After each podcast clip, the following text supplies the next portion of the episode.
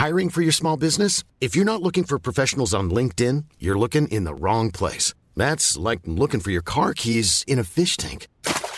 LinkedIn helps you hire professionals you can't find anywhere else, even those who aren't actively searching for a new job but might be open to the perfect role. In a given month, over 70% of LinkedIn users don't even visit other leading job sites. So start looking in the right place. With LinkedIn, you can hire professionals like a professional. Post your free job on linkedin.com slash people today.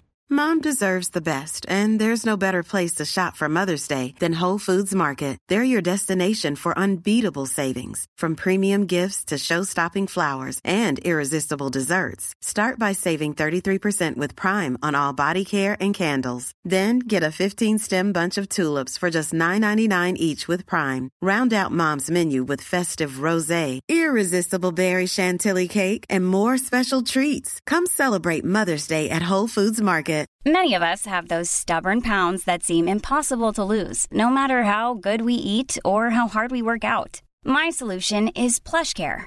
PlushCare is a leading telehealth provider with doctors who are there for you day and night to partner with you in your weight loss journey. They can prescribe FDA-approved weight loss medications like Wagovi and Zepbound for those who qualify. Plus, they accept most insurance plans. To get started, visit plushcare.com slash weight loss. That's plushcare.com slash weight loss.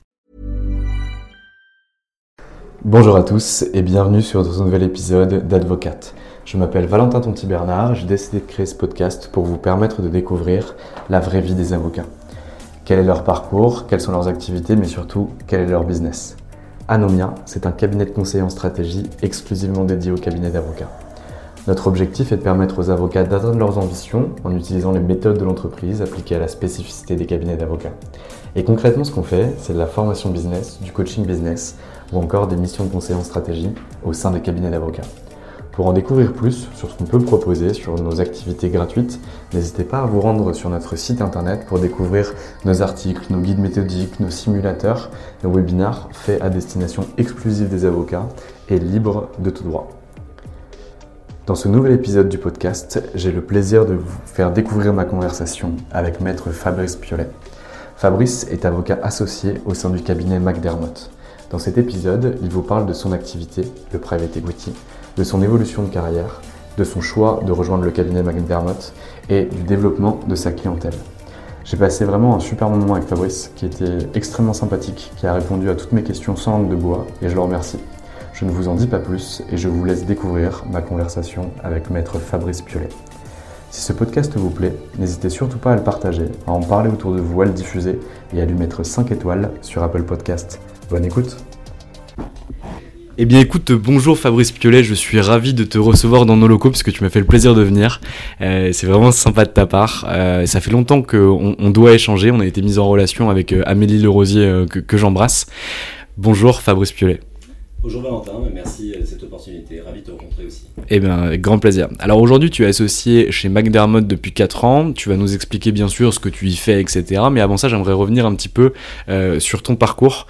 Euh, qui étais-tu finalement avant de devenir avocat? Pourquoi tu as fait ça? Et par quoi tu es passé? J'étais un étudiant euh, très enthousiaste, très heureux de la vie étudiante, très conscient aussi de la chance que j'avais d'étudier à Paris. Euh, je suis passé par euh, la Sorbonne, je suis passé par Assas.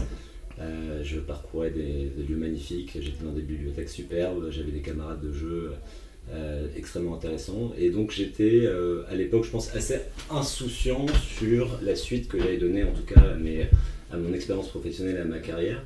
J'avais bien conscience d'avoir fait le choix d'une orientation en faisant du droit qui, était, qui menait à tout, mais qui était aussi au fil des années de plus en plus professionnalisante.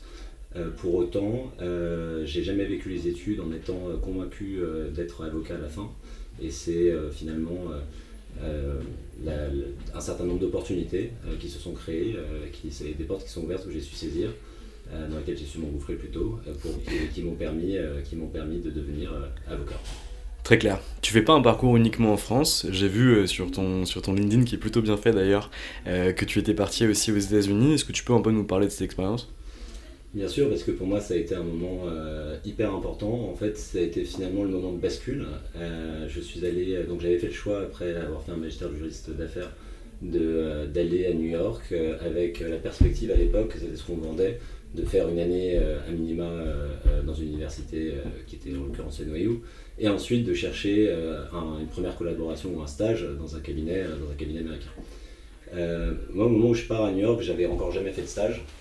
Euh, enfin, plutôt, j'avais fait une expérience d'un mois euh, chez un civiliste qui en fait faisait essentiellement du droit équin. Donc, euh, c'était très loin en tout cas de, finalement la carrière que j'ai découverte. Et, et, et, à NYU, ça, a été, ça a été finalement un bouillon de culture, un bouillon de découverte, un choc évidemment. d'abord avec la ville hein, esthétique, puis professionnel parce que j'ai rencontré des professionnels, moi qui étais à l'époque un des plus jeunes sans doute du LLM, j'ai été, euh, j'ai été finalement amené à rencontrer des gens qui étaient déjà en exercice, qui m'ont donné envie finalement euh, d'aller dans cette profession. Euh, et j'ai eu la chance surtout que les cabinets viennent à moi, puisque, puisque c'était quand même le principal intérêt de ces, facs, c'est d'être mis en relation avec les plus beaux cabinets. Et, c'est comme ça que j'ai commencé ma carrière chez Walgotcha. Il faut quand même juste une petite anecdote, c'est qu'il faut aussi... ce qui a précipité les choses, c'est que c'est, sans doute peut-être ma carrière n'aurait pas été la même, c'est qu'à l'époque, quand j'arrive à, New York, j'arrive euh, dans une ville qui bouillonne. Euh, et, ça, on est au mois d'août. Et le 15 septembre, c'est Lehman Brothers qui, euh, qui fait faillite. et tout d'un coup, tout s'arrête. Tout s'arrête, y compris d'ailleurs, normalement, les perspectives de recrutement au sein des cabinets américains. Et du coup, et du coup la possibilité et le track que je que j'avais envisagé, qui était de rester un an de plus, tout d'un coup, se refermait sur moi. ça a été un moment évidemment un peu compliqué, un peu de stress, et puis heureusement, finalement, j'ai su euh, j'ai eu la chance de rencontrer les gens de Walgochal qui m'ont fait une proposition à Paris. Très clair. Donc là, tu reviens à Paris. Finalement, tu vas exercer dans un domaine du coup qui ne peut plus être en corrélation avec euh, bah, du coup ce qui s'est passé euh, pour, pour Lehman Brothers. Et donc ça veut dire que tout ce qui est IPO, on oublie. Et tout ce qui est financement, ça devient extrêmement compliqué. concrètement, tu signes dans quel département et pourquoi tu signes dans ce département?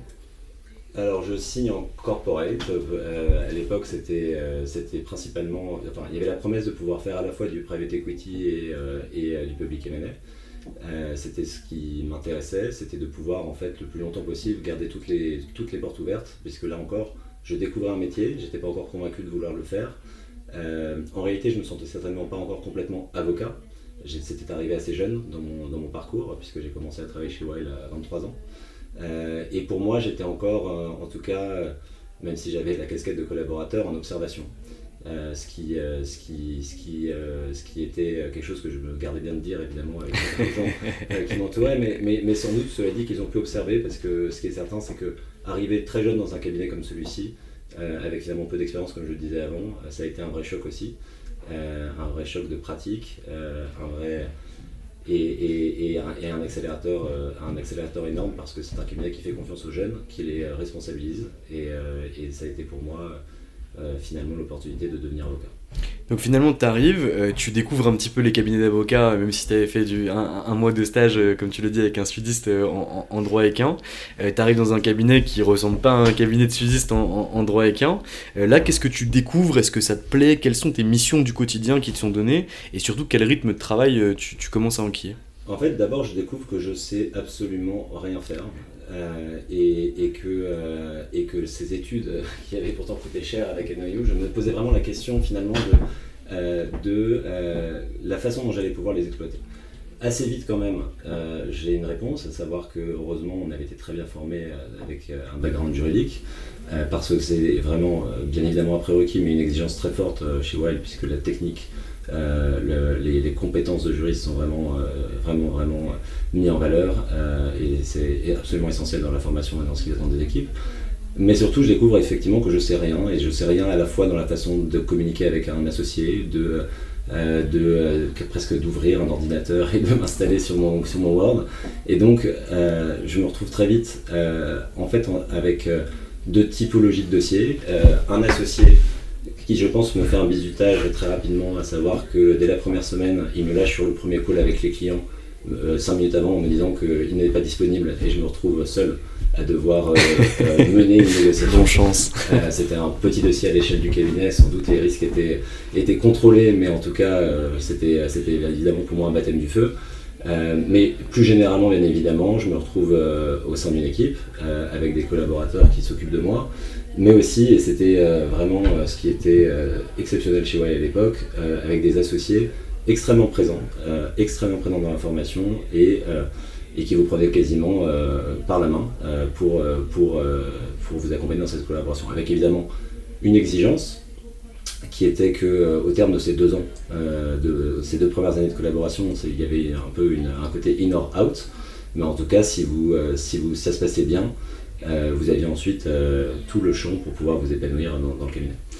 Et comment tu, donc tu, restes à peu près 8 ans, je crois, euh, au, sein de ce cabinet. Est-ce que tu remarques de grandes évolutions de ta maîtrise, de tes responsabilités en interne, du regard des associés à, ton égard? Et comment justement tu prends plus de place au sein du cabinet, sans pour autant t'imposer, etc. Mais comment tu prends ta place au sein du cabinet? C'est un cabinet qui, euh, qui a sans doute une forme de particularité, c'est finalement d'être, euh, on le regarde, on le voit d'ailleurs quand on voit la stabilité hein, de ceux qui y sont, c'est euh, de fonctionner quand même comme une grande famille. Donc comment je prends ma place? Je prends ma place, en, je pense très naturellement, par le travail, en passant beaucoup d'heures avec, avec d'abord les collaborateurs, mais aussi les associés qui étaient pas du genre à déserter et qui étaient souvent dans le bureau d'à côté pendant qu'on travaillait, voire le week-end évidemment, à passer du temps avec eux. Et donc je prends ma place à la fois en les observant, en comprenant les codes, en comprenant les attentes, euh, et, euh, et, aussi peu à peu, euh, en, me faisant le relais, ça s'est fait assez naturellement, des collaborateurs vis-à-vis des associés, à un moment où le cabinet peut-être commençait à, à, recruter beaucoup, et où, le lien très naturel que les associés avaient avec les avocats peut-être méritait qu'il y ait quand même une interface supplémentaire avec des collaborateurs qui s'en qui s'en fassent les porte-parole ça a été pour moi mon premier moment important parce que ça m'a permis moi de m'intéresser, parce que j'avais cette responsabilité quelque part, euh, d'être, euh, d'avoir la possibilité d'échanger avec toutes les équipes, euh, d'avoir finalement une forme de, lien possible avec des gens avec qui j'aurais pas forcément parlé naturellement, de par ma seniorité, de par mes compétences. Et, et ça, ça a été une première étape. Je pense qu'il y a une autre étape fondamentale, ça a été tout simplement les premiers dossiers perso. Alors c'est pas que le cabinet où j'étais les valorisait, mais en tout cas c'est que moi ça m'a donné confiance. Euh, ça m'a donné confiance dans la, dans la capacité euh, à accompagner les clients, à prendre des décisions, à, orienter. Euh, ça m'a donné confiance un peu dans le dépassement de fonction. Et donc, à mesure qu'on prend confiance avec ces dossiers perso, on se rend compte qu'on est un peu plus libre de, d'oser des choses, de poser des questions, de challenger parfois. Alors, modestement, vu le niveau des associés qui, composent le cabinet, et alors qu'à l'époque, je suis en troisième ou quatrième année, mais mais quand même, euh, c'est certain que ça a été quelque chose qui a, accompagné la prise de confiance. Et comment tu vas du coup les chercher tes dossiers perso? Parce que je comprends bien et tu le comprends rapidement, ce qui n'est pas le cas de tous les collaborateurs, que la clientèle perso c'est important, euh, que ce soit pour finalement avancer sans filet et prendre conscience, ou que ce soit même en termes de cash et finalement de constitution des premiers portefeuilles clients. Comment tu vas aller chercher ces clients? La réalité, c'est que le premier vrai client perso, euh, je ne suis pas allé le chercher. Euh, c'est un associé du cabinet qui m'a recommandé. Euh, et ce client, c'est un client qui a complètement changé ma carrière, qui a été un accélérateur énorme. À la fois parce qu'en fait, déjà, il m'a donné envie de rester avocat. Parce qu'à l'époque, c'était justement, tu posais la question de comment est-ce qu'on se positionne quand on est un jeune avocat. J'étais en quatrième année, je me posais beaucoup de questions. J'étais noyé dans énormément d'heures de travail, euh, évidemment des dossiers sur lesquels j'avais pas complètement la main sur la stratégie. Euh, et je me demandais un peu pourquoi j'avais fait toutes ces études, euh, parce qu'il y avait un côté très technique, certes j'étais bien payé, mais je trouvais pas complètement mon utilité et le endgame, j'avais du mal à le voir. et grâce à ce client qui, qui m'a fait confiance, j'ai complètement j'ai découvert un autre monde en réalité. J'ai découvert que quelqu'un qui avait 15 euh, ans de plus que moi, qui était à la tête d'une société déjà importante, qui avait un moment hyper stratégique dans sa vie, pouvait en réalité véritablement m'appeler moi et me demander mon avis et le suivre. Euh, et que ça avait des conséquences bien évidemment. Donc l'approche du métier, tout d'un coup d'être responsabilisé totalement sur ce que l'on a, sur, sur, son conseil, a complètement changé ma vision du truc. Euh, et, pour la petite histoire d'ailleurs, à l'époque où, je, où, je, où ça se fait avec ce client, ça se fait très vite. on n'a pas le temps de se rencontrer. Euh, euh, et, on passe un mois comme ça à échanger, ça se passe plutôt bien, c'était sur la chaude recommandation d'un associé. Et je vais le voir dans ses bureaux pour la première fois, et là je vois un premier rictus sur son visage que où, où, je sentais un peu d'étonnement. Euh, on s'avance dans son bureau, on, passe, traverse l'open space et je vois un de ses stagiaires qui me salue. Je le salue chaleureusement parce que c'était un camarade de soirée. Et je vois un second rictus sur son visage. J'arrive dans son bureau et là il ferme la porte, il me dit Mais Fabrice, tu as quel âge? Que j'ai 27 ans à l'époque. Et il me regarde, un peu désemparé. il n'avait pas trop le choix parce que j'étais officiellement son conseil, qu'on avait déjà échangé les documents. Et il me met en garde, il me dit écoute, ok, je te fais confiance, finalement dans mon équipe j'ai beaucoup de jeunes, donc il n'y a pas de raison que ça se passe pas bien avec mon conseil, mais quand même, je m'y attendais pas. Et, voilà, c'est quelqu'un que j'ai suivi, que je suis depuis 8 ans et qui, qui m'a ouvert un écosystème. Donc pour répondre à ta question, ce client, pourquoi je dis qu'il a tout changé, c'est qu'il a changé mon prisme sur le métier, mais il m'a aussi finalement donné une visibilité, puisque euh, j'ai commencé à rencontrer euh, des investisseurs, euh, j'ai commencé à rencontrer ses associés, qui au fil des années m'ont donné du boulot. Franchement, c'est une, très belle histoire, c'est une très belle aventure. Et du coup, tu devais être aussi reconnaissant à l'égard de l'associé qui t'avait chaudement recommandé et finalement lancé dans le grand bain directement. Absolument, mais je lui ai envoyé récemment une, belle bouteille de vin puisqu'on a signé l'opération en juillet qui, par laquelle euh, cette, cette, société pour laquelle j'ai été le premier, premier entrée d'un investisseur venait de s'associer avec un autre partenaire. Donc, euh, donc j'espère qu'il l'a reçu c'est une nouvelle. J'espère qu'elle ne s'est pas égarée. Mais bien évidemment, je ne manque pas une occasion de, le saluer. Il s'agit de Philippe Druon en l'occurrence euh, et, et je, je n'oublierai pas.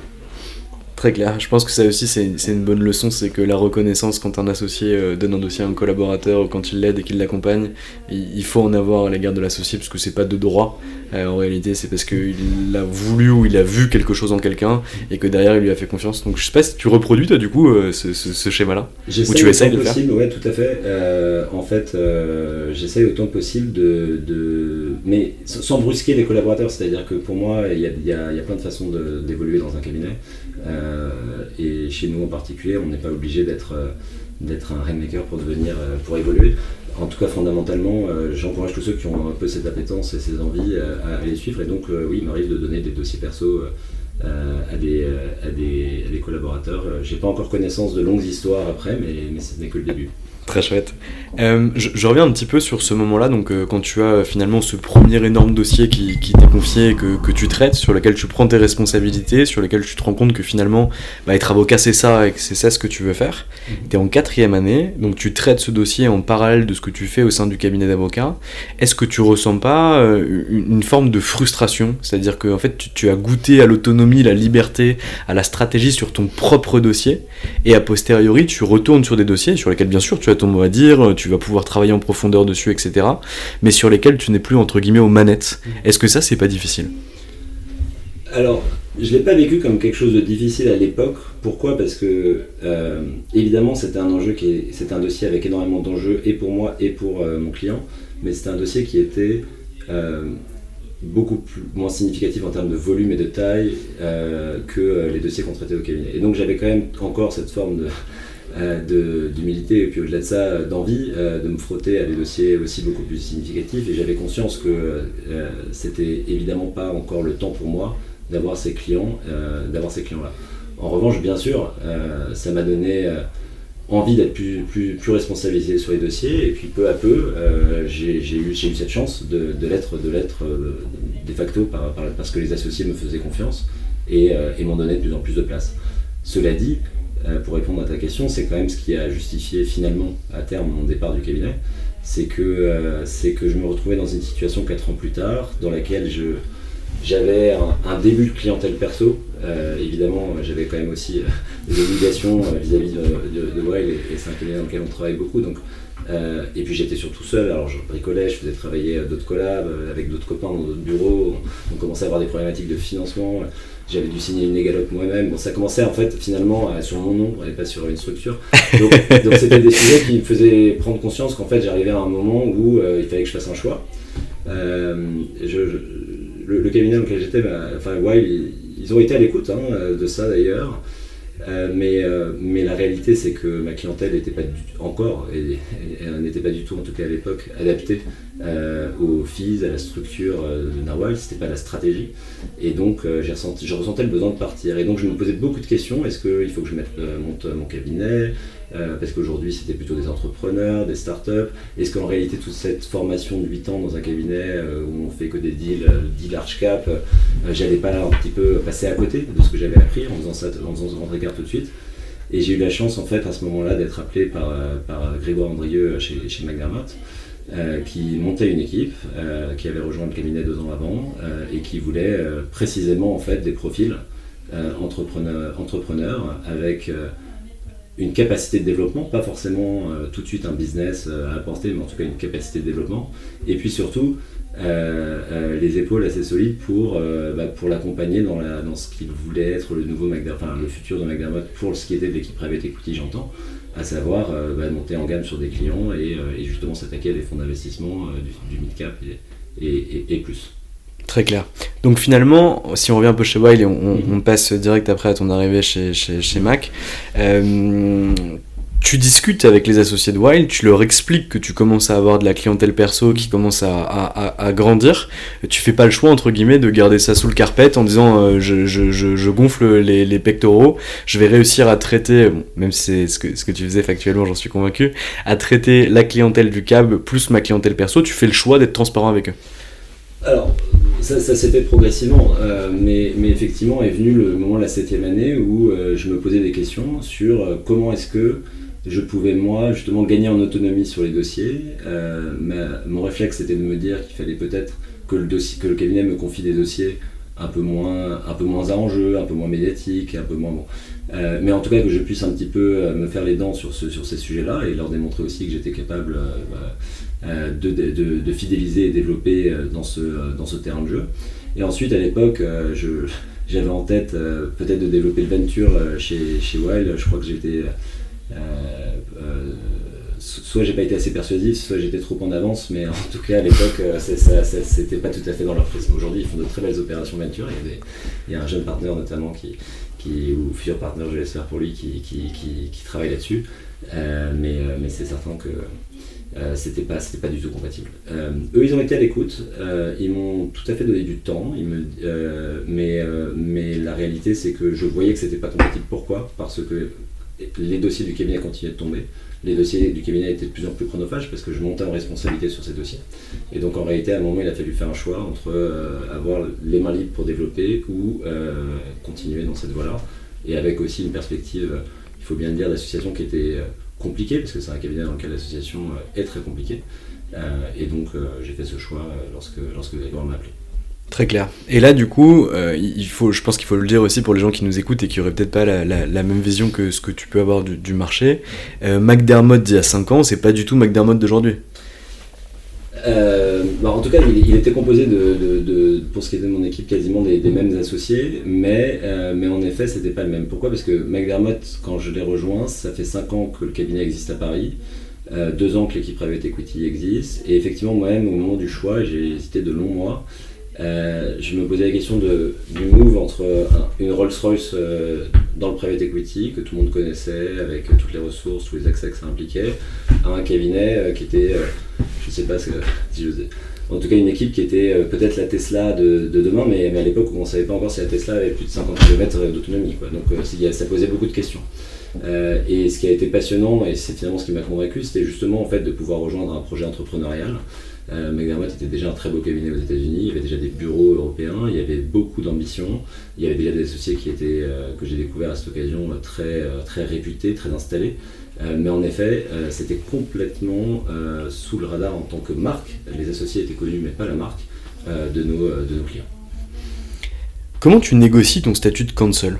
Qu'est-ce que tu vas négocier à l'intérieur? Toi, tu veux un titre d'associé assez rapidement. Euh, peut-être, hein, d'ailleurs, je dis ça, je sais pas du tout. Euh, mais, comment tu vas le négocier? Qu'est-ce que tu vas mettre dans la balance? Qu'est-ce que tu vas leur vendre comme projet? Ou en tout cas, qu'est-ce que tu vas mettre comme brique dans le projet que Andrieux t'a pu te vendre? Bah, La réalité, c'est que euh, il n'y a pas eu tant de négociations que ça. Pourquoi? Parce que euh, il, m'a été présenté en tout cas qu'il était impossible de passer associé tout de suite quand on était collé dans notre cabinet. C'est, c'est, quelque chose qui s'est vérifié par la suite, après moi. Et euh, il était évident qu'il fallait que je, dans mon esprit en tout cas, que je ne pouvais pas quitter une aussi belle maison sans avoir fait, euh, sans avoir fait une forme de progression. Pourquoi c'était important pour moi d'avoir ce statut? C'est parce qu'il pouvait m'aider à la fois au sein de l'équipe que j'allais rejoindre à avoir un nouveau rôle, c'est-à-dire notamment vis-à-vis des collaborateurs, et euh, vis-à-vis de l'extérieur évidemment, de, de cranter une étape. Euh, et, je pense que ça a été une, excellente idée parce que euh, ce qui a permis ensuite une accélération enfin de, mon développement et finalement une accélération assez rapide, c'était en effet le fait que les clients ont suivi. Et ils ont suivi, je pense, bien parce qu'il y avait notamment la possibilité de cranter dans leur idée le fait qu'un cabinet m'avait quelque part tamponné comme étant capable de. et ça, évidemment, malheureusement, complètement indispensable quand on s'adresse à un marché qui n'a pas forcément le temps de vous parler tous les jours et de savoir où vous en êtes. Comme Booba dans le rap game, t'as été validé. ok, super. Donc t'arrives chez McDermott. Euh, là, du coup, ton rôle va drastiquement changer par rapport à ce que tu faisais chez Wild. Euh, c'est-à-dire que en plus de traiter la clientèle euh, qui arrive et qui est naissante, parce qu'en réalité, bah, l'activité existe depuis peu de temps, tu vas devoir aussi travailler pour toi, même si tu le faisais déjà au préalable, mais de façon beaucoup plus affirmée, pour ton développement de portefeuille et pour vraiment t'inscrire dans cette équipe. Comment tu fais?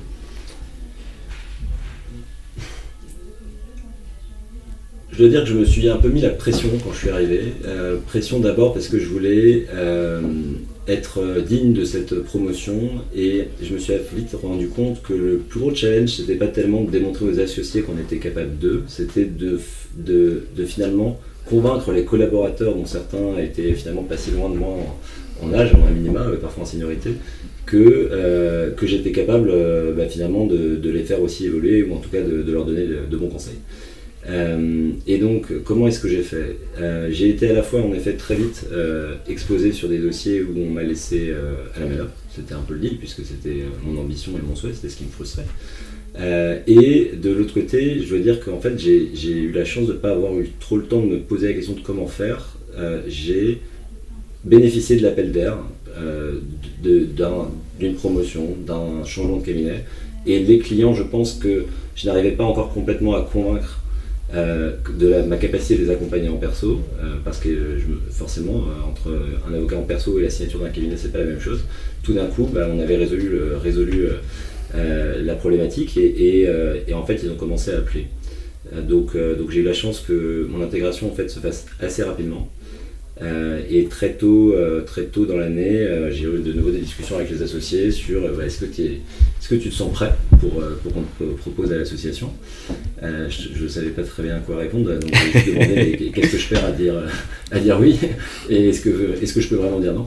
Donc bien évidemment, là aussi, j'ai saisi la balle au bon et, et, et, et j'ai été finalement associé le 1er janvier suivant.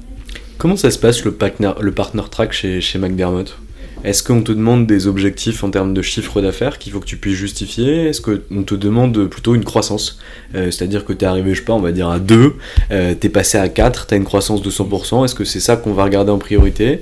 Est-ce que c'est ta capacité à t'être intégré à l'équipe Avoir justement euh, traité ces problématiques, ou en tout cas ces débuts de problématiques, d'asseoir sa compétence par rapport aux autres collaborateurs et de leur montrer qu'on était en perspective de les faire avancer?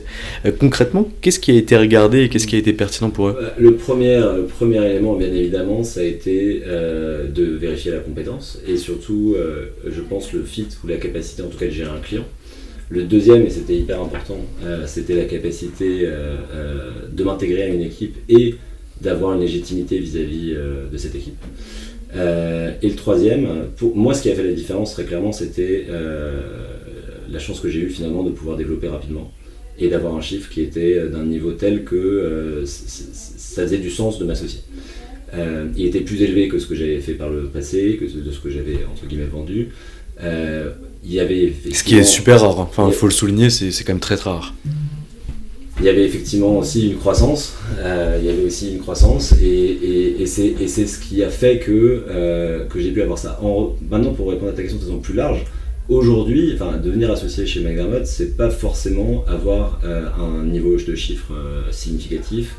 Pas, en, en, réalité, euh, on est aussi à une étape maintenant de notre développement où euh, on, veut garder, si tu veux, euh, des profils qui ont bien évidemment la fibre entrepreneuriale, mais pour nous, la fibre entrepreneuriale, je pense qu'on a un niveau de maturité où c'est pas forcément celui qui va aller développer des clients, c'est aussi celui qui s'intègre parfaitement dans le projet, celui qui comprend le projet, celui qui peut aider à fidéliser des clients, celui qui peut aider à, faire rayonner tout simplement le cabinet et la marque. Donc, donc on voit, la, réponse en fait maintenant est plus aussi claire, je pense, que par le passé. À une époque, quand je suis passé, je pense qu'on était encore plus quand même dans cette logique-là. Euh, aujourd'hui, on est un peu plus, euh, les, possibilités sont plus ouvertes. Très clair. Tu deviens associé d'un cabinet dans lequel euh, il y a déjà d'autres associés au sein de ton département. Comment tu fais finalement pour te positionner par rapport à ces, associés? Est-ce que déjà tu as un positionnement différent, de, par exemple, de, de, Maître Andrieux ou pas du tout? Alors, euh, j'ai beaucoup appris moi sur ces, sur quatre années d'association parce qu'en effet, euh, j'ai commencé, peut-être parce que justement j'étais passé rapidement, avec la croyance qu'il fallait absolument que je justifie finalement cette association un peu rapide et que je fasse du chiffre. Euh, et donc à ce moment-là, je m'étais fixé des objectifs que j'avais partagés avec les associés et j'étais un peu obsédé par le fait d'arriver à faire ce chiffre j'ai bénéficié d'une grande liberté, c'est-à-dire que, et, je leur, vraiment je leur en remercie parce que j'ai pas eu de contraintes euh, de secteur, de typologie de clients. Euh, ils ont vraiment rempli le contrat euh, qu'on avait signé hein, initialement, qui était justement de pouvoir permettre un développement, y compris avec des jeunes pousses, y compris avec des entrepreneurs, y compris peut-être avec des PME, pas forcément avec le client type de l'équipe private equity, qui était plutôt d'aller vers les fonds mid-cap ou, ou des corporates ou des sociétés déjà installées.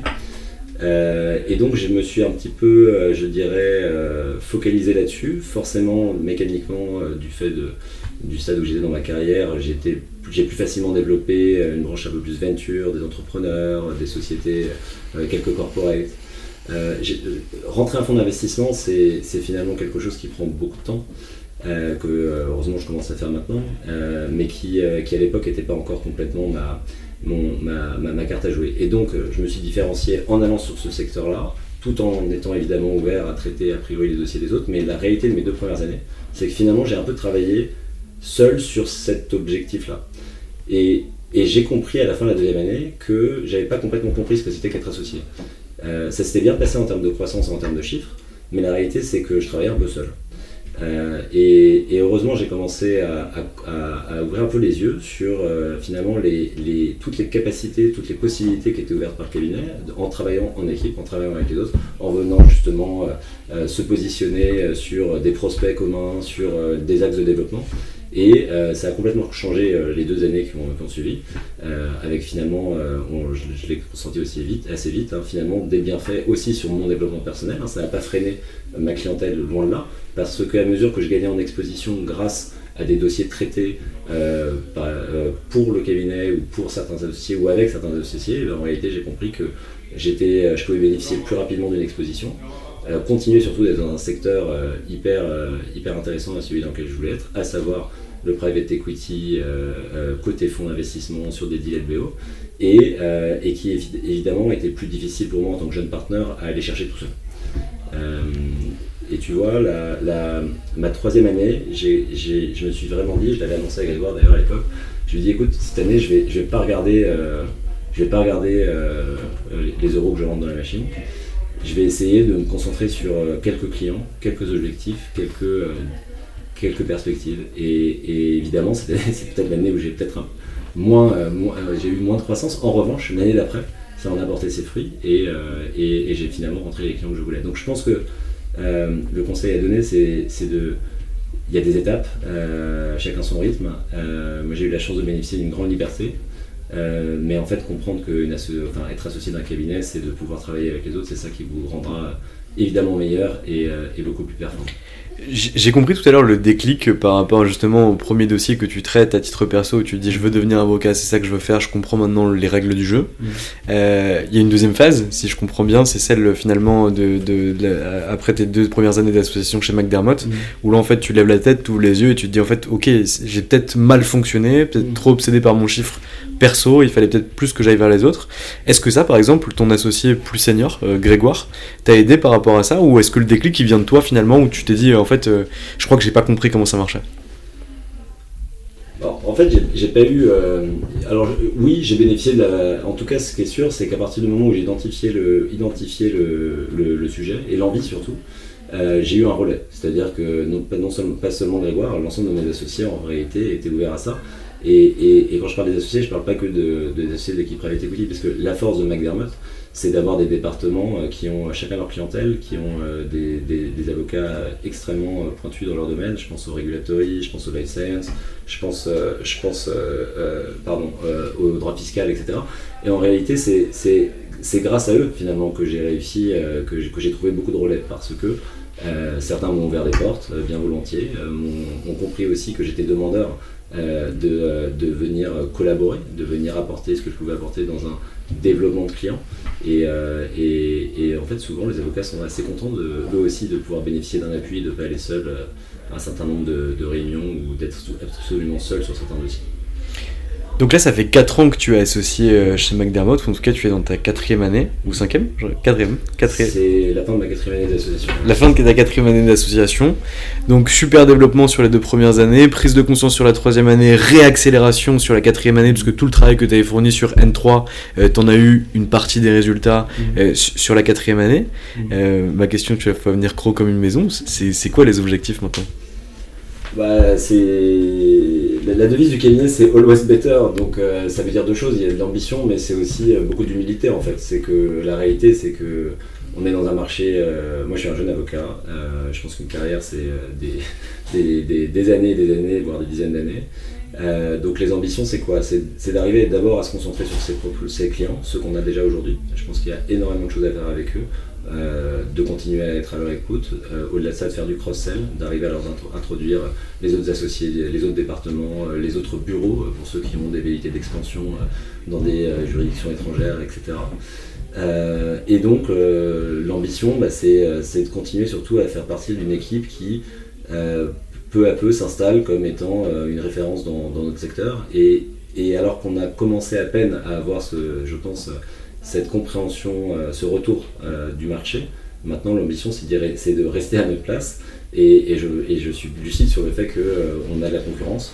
et, je pense que gagner des parts de marché, on peut, bénéficier beaucoup de choses. Après, y rester, continuer de croître, arriver à, faire, arriver à, développer des équipes, à les pérenniser. c'est tous les enjeux en fait, qu'on a collectivement maintenant au sein du cabinet. On est passé, moi depuis que je suis arrivé, on est passé de 60 à, à plus de 100, 110 avocats. Euh, c'est évidemment un enjeu énorme pour le cabinet que d'arriver maintenant euh, à garder la même culture, la même envie, euh, le même alignement et à continuer d'avoir des collaborateurs qui se sentent en, propriétaires du projet. Donc je pense que c'est ça nos plus gros enjeux. Et donc à titre individuel, bah, c'est de participer à tout ça. parce que c'est une belle aventure entrepreneuriale qu'on a avec mes camarades associés. Très chouette. Euh, aujourd'hui, tu as des collaborateurs sous ta responsabilité, ou en tout cas au sein de ton département, tu as des collaborateurs. Tu as toi-même été collaborateur il n'y a pas encore si longtemps que ça. Est-ce que euh, tu utilises des méthodes euh, particulières pour les manager, pour les faire évoluer? Comment tu te comportes avec tes collaborateurs? Je les frappe. non, mais je pense que. du tout, j'espère que. enfin, loin de là. Euh, je pense que tu es bien placé pour savoir qu'on n'est pas formé à être des managers euh, dans, dans, les cabinets d'avocats. Euh, mais ce qui est certain, c'est que moi, la première chose qui m'a intéressé dans le métier, comme je te disais, je ne savais pas encore très bien ce que c'était qu'être avocat, c'était en tout cas les relations qu'on avait avec les uns les autres et c'était de pouvoir finalement louer, nouer des relations très fortes parce que quand on travaille dur, avec beaucoup d'adrénaline, beaucoup d'intensité, quand on fait des sacrifices ensemble, bien évidemment ça rapproche. Et donc, euh, moi, vis-à-vis des collaborateurs, j'essaye et j'espère euh, de rester euh, proche, c'est-à-dire de ne pas mettre une distance qui, arrive, malheureusement, je le vois maintenant presque avec l'âge, hein, je suis encore jeune, mais c'est vrai qu'on vous voit plutôt comme tuto au début, et, mais de rester proche d'eux, je passe du temps euh, avec les gens de l'équipe euh, à les voir en dehors du bureau, euh, déjeuner avec eux, à prendre un verre, à faire des points le plus régulier possible. Et puis surtout, je leur donne, je crois, à tous le même conseil, c'est de, de cultiver leur personnalité. Parce que mon parcours et puis, et puis tous ceux que j'entends autour de moi, je pense, le démontrent. Il y a mille façons d'être avocat. Euh, et, mais par contre, euh, on est dans de telles machines avec euh, des enjeux, du stress, beaucoup d'heures, etc., que si on n'affirme pas sa personnalité, on peut vite se retrouver noyé. Et donc, moi, et donc la personnalité, c'est quoi? Bah, Ça peut être, évidemment, on, gagne en confiance et, à mesure des années, c'est plus facile de l'affirmer, mais, mais, le plus tôt possible, le mieux. et donc, c'est quoi? Bah, C'est s'ouvrir un peu, expliquer quelles sont ses passions, ses hobbies, mettre ses limites. moi, à l'époque, ça va peut-être te faire sourire, mais, mais, mais c'était assez simple, hein, c'était le foot. Et, très clairement, assez vite, j'avais réussi à faire comprendre aux associés de Wild que c'était pas envisageable que je rate un match de Ligue des Champions un mardi soir, même s'il y avait un mark-up à faire. Alors en fait, je le faisais le mark-up. Mais, je, le faisais à l'heure. À la mi-temps. Voilà, je le faisais à l'heure à laquelle j'étais disponible.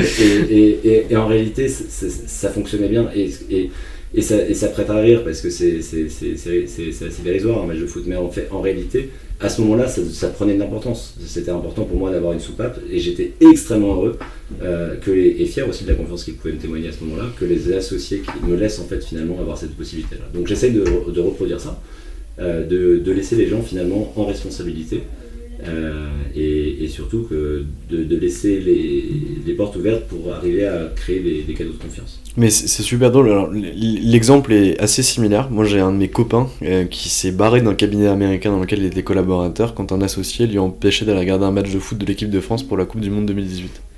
Et il a dit en fait, euh, là j'ai plus d'équilibre, c'est plus possible, je, me casse.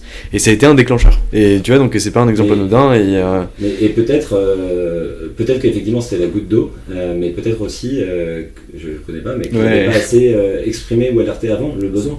Et, et moi, c'est en fait, c'est ce qu'on a de pire à traiter. Et ça, je l'ai vécu malheureusement.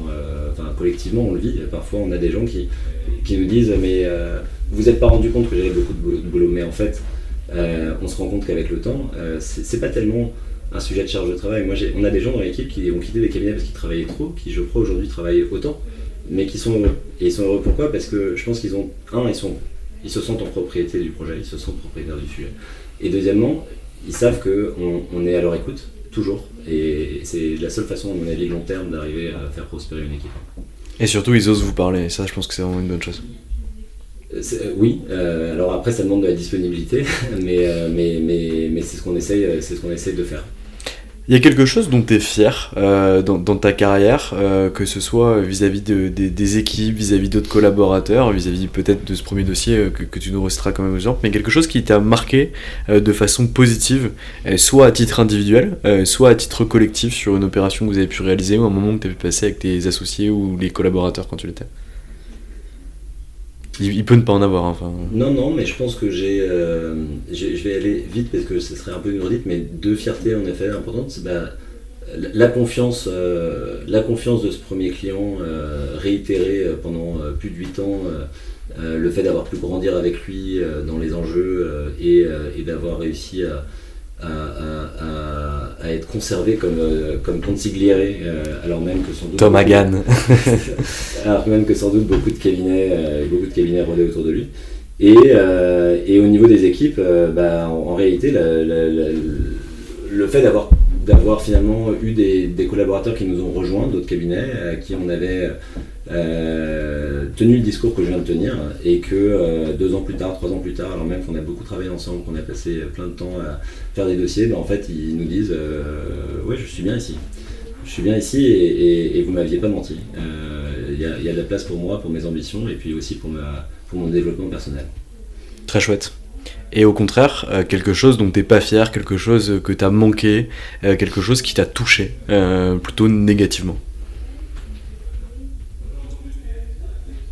Bon, j'ai pas piqué dans la caisse, donc pas raison de ce d'être, de rougir.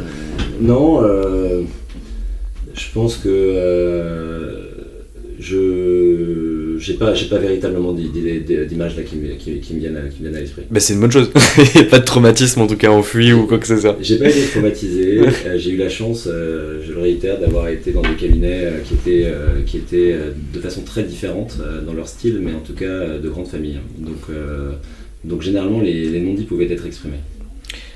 Fabrice, je t'ai pris pas mal de temps euh, sur, ton après-midi. Euh, est-ce que tu aurais un mot de la fin destination de ton cabinet, destination de tes équipes, à destination de tes clients, à destination de qui tu veux? C'est la minute Fabrice Piolet.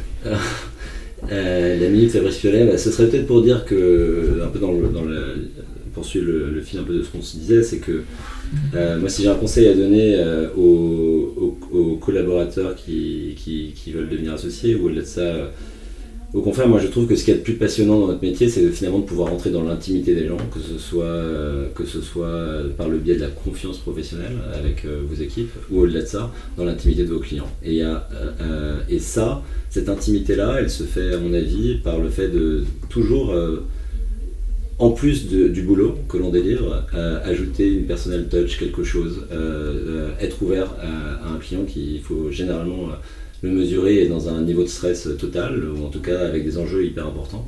Et donc avoir le temps de euh, se donner le temps de créer cette relation-là. Et je pense que ce qui fait la beauté de notre métier, c'est la possibilité finalement de, construire euh, sur le long terme des relations intimes avec des gens qu'on revoit, qu'on recroise, euh, et, et, donc cultivons, cultiver ça. Fabrice, je te remercie pour le temps que tu m'as accordé. J'ai pris un grand plaisir à échanger avec toi. Euh, je te souhaite tout le meilleur pour la suite euh, au sein de ton cabinet euh, et dans tes activités du, quotidien. Et je te dis à très vite. Eh bien, merci beaucoup. Et voilà, c'est fini pour aujourd'hui. J'espère que cet épisode vous a plu. Pour découvrir tous les contenus qu'Anomia propose, vous pouvez vous rendre sur www.anomia.fr. Vous y trouverez des vidéos, des podcasts, des articles et également nos propositions de formation et d'accompagnement dédiées aux avocats, dédiées au business des avocats.